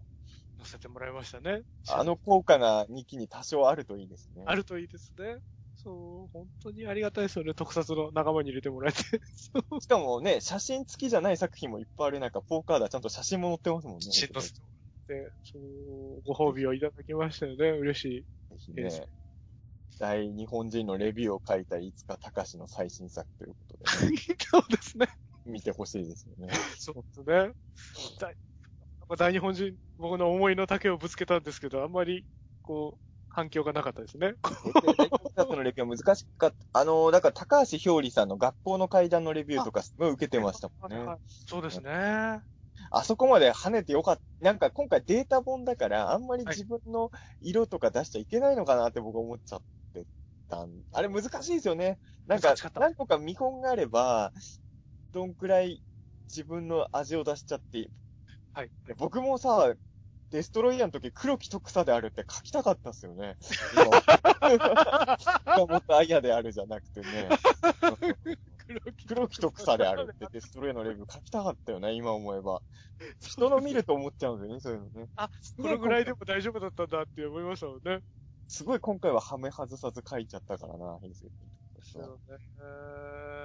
そう、す、すさまじく思い入れがある3本書かせてもらったんですけど、うん硬くなっちゃったなと、その、熱が伝わらない感じになっちゃった。一家さんのモスラ3のレビューは本当良かったっすよ。あ、あの大日本人とウルトラマングレートは、まあ、あえて言うと無難なレビューはいかもしれなはいいけど。はいはいはいはい。あの、モスラ3の最後のこのセリフに救われた人はきっとたくさんいただろうみたいな感じの締めあるじゃないですか。はいはい。あれは好きな人しか書けないですよ。だって僕、えーモスラ33回ぐらい見てるけど、そんなセリフ知らないですもん。そうそう嘘いや、だから、あれは本当に好きな人しか書けないレビューだし、あれで救われたっていうのに僕感動しました、本当に。これは本当にあの、茶化しじゃなくて、はいはい。あの、やっぱりね、あの、多分あのセリフを今まで取り上げた特撮ファンに僕会ったことないから、そのセリフを覚えてない。あーあー、そう。うんあやっぱりそれを引っ張り出せるのは本当好きな人だけだし、うん。あれ、名文だと思いました、モスラ3の。いやちょっとね、あの、モスラ3の関係者にも見てほしいですよね、ポーカー。ーそうですね。飯塚さん、鈴木健二さんとかと接点ないんですか？鈴木健二さんは、ありそうですよね。面識とかは、そんな、ない感じですかね。残念ですが。もう飯塚さん、田口さんと仲いいんだから、田口さんの家でフォーカード取ればいいんじゃないですか？バズるかもしれないです。あの、田口さんのほら部屋にあの怪獣の塔があるじゃないですか。ありますね。あの前で田口さんと二人で人形を動かしてる様子を、あ、僕カメラ回しに行きますよ、その時二人が。田口さんと五日さんがあの怪獣の塔の前で人形を動かしてるの動画上げたらバズるかもしれないですよ。かついについに。友達も利用し出すバズり。そうですね。もう、も売れ、売れてる、売れてる仲間を利用う、し売れてる、売れてる先輩を出しに使う。もうはやね、特撮界のエースね、もうねでも、最近田口さんも本当あれですもんね、あの、僕、特撮もすごい、もちろんだけど、あの、えっと、ドラクエのあのドラマあったじゃないですか。はい。ねあれも全話監督とかもしててね。すすごいよね。あれも感動的でしたよあれは11時台でしたっけ？もっと遅かったでしたっけ ?1 時台でしたっけ？くらいで、深夜でしたよね。ちょっと。もう最近、本田翼さん見ると田口さん思い出すようになっちゃいました。出しますよね。ドラクエの人だってなりますもんね。だから天気の子見てる時も田口さんの顔がチラチラ浮かんできちゃいましたよね。声やってる。いいですよね。だから田口さんとかもこう、その、なんですかね。いい意味でですけど、そのこう、もちろんウルトラもメイン監督やられた後に、こう、もっとこういろんな作品を監督したいみたいなこと言ってた時期がなんかあオーブの後ね、本当になんか自分の発信企画みたいにいろいろ進めてやってますよね。なんかそうですよね。こう、有言実行で、こう、もちろん特撮は特撮でちゃんとやりながら、他のジャンルとかにも、どんどん、ちゃんと有言実行で、こうやってってるのとか見ると、こう、学ぶべきものがたくさんあるなと思いますよね。そうですね。僕もいろいろ学ばなきゃなと思いますよ。まあ僕は映像を作ったりあんま知る、しないと思いますけど、あのーやっぱり、作くださいよ。僕はいやいやいや、監督作品ファンなんですから。いつかさんしかいないんですよ。僕の監督作品のファンは。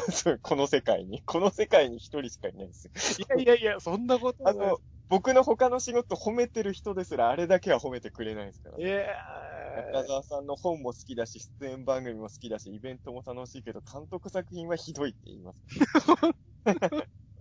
あ れ箱の中身はのやつ最高だったじゃないですか。あれこそ褒めてる人、いつかさんしかいないですよ。あの、岡、岡秀樹監督から中澤くん手抜いたねって怒られた。抜いてないのに。いないんだけど。いやいや、難しいもんですよね。難しいですね。うんいや、でも本当に中澤さんとかもこう、いろいろ、こう、その、方面が違うことをやって、それが結びつく時もあれば、まだ結びついてないこともあったりとかを、こう、現在進行形で、いろいろチャレンジしてるのを、こう、間近で見られて、またこう、いろいろどんな感じなんですかって、こう、気軽にうん。聞ける、こう、間柄で今やらせてもらえてるのは、本当にた嬉しいんで、こちらこそもね、本当に、いろいろいつかさんには相談にいっぱい乗ってもらっているので、いやいや。ええ。何せ僕の友達は若干性格悪いやつも多いので、あのこれの相談できる、これの相談はこの人にはできないな、みたいなケースも多々あるんでね。ピリピリした友人関係が多いんでね、ちょっとね。あの、この話はできるけど、みたいな人が意外と多いから、そうそこはね、大事なことですよね。ちょっと、そねこの。回、フォーカードの宣伝になったんですかねな一応、フォーカード放第2期放送始まる予回なんですけど。はい。なこういう思いで作っていまあてで、こんなことをこう、どうにかしていきたいと思ってるから、あの、すでに知ってくださってる方とかは一緒に力を合わせて、なんか一緒にやらせてもらえたらめちゃくちゃ嬉しいみたいなでもなんか。、確かにこの話聞くとみんなで一緒にフォーカード盛り上げていこう感は、より高まる放送にはなってるかもしれないですね。そうですね。ひあの、必要以上に悲壮感が伝わってないといいなっていうのは思いますけどね。なんかちょっとネガティブな、こう、二人ともなりすぎちゃってるような反省点はね、はい放送始まるからおめでとうってトーンで始まるかと僕は予想してたんですけど、全はい然そっちに行かない。い や、めでたいはずですよ。だってや新番組始まる。そうなんですよねなんで。僕らこんなネガティブなトーンで喋ってんだろうと思う。いや、それもこう、おめでたいというか、本当にありがたいことの恩にこう、報いなきゃいけないみたいなプレッシャーからですよね。な なので、そう。まあでも大宇宙の王者リスナーはある種、フォーカード応援団みたいなところもあると思うのでね。本当に、ちょっとみんなで盛り上げていきたいですよね。そこは力を合わせてね。そうですね。こう、中澤さんのファンで聞いてくださってる方とかも、こう、あの、無料放送分とかあしたりとか、見てもらえたら嬉しいですね。こう。あ。あ、でもあの、そもそもあの、まあ、イベントなんで数もそう限られてたんですけど、僕ちょっとこの間嬉しかったのは、あの、茨城の妖怪図鑑のイベント、やったと、発売記念イベントに、飯塚さんゲストで来てもらって、茨城警備隊も上映したじゃないですか。で、やっぱ、オカルトのイベント、まあ、妖怪とかオカルトのイベントだったから、飯塚さんの映像作品知らない人が、やっぱあの時お客さん多かったんで、結構ツイートとか見てても、あのイベント来た人って、あれきっかけで飯塚作品見るようになった人結構多いですよね。そうですね。だから、あれは僕もちょっと嬉しかったです。うん。いやいただけて、なんかあの、まあ、イベントなんで、所詮、まあね、あの、数十人ぐらいの人しかやっぱ入れられないちっちゃい小屋でやってるイベントだけど、ああいうふうに、あれは、まあ、オカルトとか妖怪ファンの人が来るイベントだったじゃないですか。ああいうふうに、映像のイベントじゃないとこで、特に5日作品なんて短いから尺が1本1本。なんか、全然映像じゃないイベントとかで、ちょこちょこ、なんか、いつかさんの周りのいろんなことやってる人にお願いしてかけてもらったりすると、まあ地道な活動かもしれないけど、ファンは増えていくのかなって、あの時ちょっと手応えは感じたんですけどね。そうですね大事なことだなと思いましたよね。すごい。うんなんかなんか、映像じゃない人のイベントに、あの別に、いつかさん本人が行くのは大変だと思うんで、こういう時代なんで映像のデータ送れるじゃないですか。そうですなんかどんどんいろんなイベントで流してもらうずっと。よく行ってるお店とかに画面を貸してもらって、流してもらうとか。そういうね、地道な活動して、ちょっと本当第2期で終わらないようにね。そうですね。コツコツやっていけたらいいな。こう、じゅ、じゅわっと、じゅわっと、なんかこう広がったらいいですよね。こうんう、なんか、ドーンって行くのも憧れますけど、こうやっぱなんか、じわじわ行くのが好きだったりもするので、そうなんですね。でも、ドーンも気持ちいいと思いますよ。ドーンと売れたら。気持ちよさそうですけど、なんか怖いっすよね。怖いかな？そう、なんか。いや、なんとかして指原里乃さんに面白いって言ってもらいました。カメラを止めるのをいち早く見つけた人です。すごかったですもんね。あのアンテナはやっぱ、あれがやっぱ指原さんの凄さなんだなと思いました。ポテンシャルなんだろうなと思いますよね。前も話したかもしれないけど、指原さんって確か映画10本も見たことない人なんですよ。言ってましたよね。映画10本も見たことないのに、あの、カメラを止めるなと、えっ、と、なんだっけ、カメラを止めるなは見てるんですよね。もう一本出てこないですけど。映画10本も見てないのに、これとこれは抑えてるのすげえな、この人って思ったんですけどね。もう1本が出てこないですね。何でしたっけ？で、僕、そこで知らなかったです。あ、本当ですか？あの、飯塚さんも好きな映画なんですよ。てか、僕も好きなのにタイトル出てこない。顔はめっちゃ出てるのに。もう、ええそう、指原さんはね、走行早かったんですね。うん。いや、あの、なんで出てこないんだろう。あの、X メンのはいキャラクターのや人ですよ。あ、デッドプール？じゃなくて？そう、デッドプールデです。ッドプールか。デッドプールが出てこないもうやばいわ。好き、大好きなの。あ、デッドプールも早かったんですね。指原さんはね、映画10本も見てないのにカメラを止めるなんとデッドプールは見て絶賛してるんですよ。これ、引き良すぎないですか？えーすごいですね。デッドプールもあれですもんね。知る人ぞ知るだったところから口コミでドーンっていったタイプですもんね。だからあの人はその辺のキープを出す人なんですね。でも、そんなにあの映画見ないで、たまたま見る映画がそんな当たり映画ばっかりだったら映画好きになりそうなもんですけどね。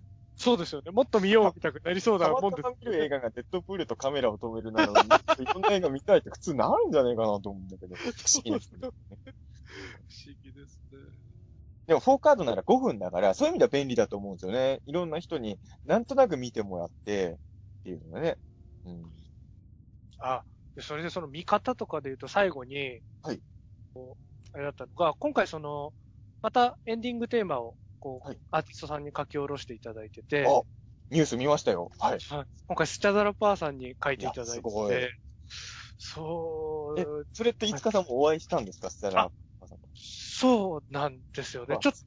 お会いする機会もありまして、えそう。で、その時に、まあ、あの、本編というか前シーズンを見てくれつつ、今シーズンこんな感じになりますっていうのをこうお見せしつつ、こう曲を書き下ろしてーうん。いただいたんですけど、なんかその時にこう、シャダラパーさんたちもこう、なんですかね、いい意味でこう愚直にこう自分たちのラップを続けてる、ヒップホップを続けてる方たちじゃないですか。はで、あのー趣味とかもこう、本当今でも、なんかお話聞いたらゲーム大会やったりとか、い。うん。スタンプラリーとかずっとやってるたりとか、なんかこう、そのし子供の時の楽しいをそのまま包括したまま大人になってってるうん。人たちで、なんか、なんかそういう意味でもこう、僕がやってることとかも同じようなことかもしれないねっていう。してくださったりして、まあ結構そのこう、大人にならないで大人になっていくみたいな。うん。子供の時の楽しいをそのままか、捨てないまま、こう、大人になっていくみたいな、ととかをすごいフォーカードから汲み取ってくださったみたいで、えー結構そういうのがしっかり反映されてる、すごい素敵な歌詞の、えなってて、ー、グッときますね。だって、スチャラパーさんって嫌いなものは嫌いっていう人ですもんね。そうですよね。毒舌でしたもんね、ラジオとか結構ね。そうです。バシバシ言ってましたからね。だから、こっちあのーも怖かったんですけどね、こう。確か、うっちゃんなんちゃんの何が面白いか分かんないって言ってましたよね、ラジオでね。確かに。出ましたね。そうそう。うわ、怖っと思いました。怖いですよね。あの、ヘイヘイヘイとか出た時とかも、ちょろちょろそういうこととかも言ってましたよね、毎うん回。そうですよね。こんなスチャダラパーさんがポーカードは面白いと思ってくれたって。で、こう、同じようなシンパシーを感じてくださったみたいな旨のこととかも言ってくださって、ままだね、オールナイトニッポンスチャダラパーさんがやってくれていたらね、ゲスト説もあり得たんですけどね。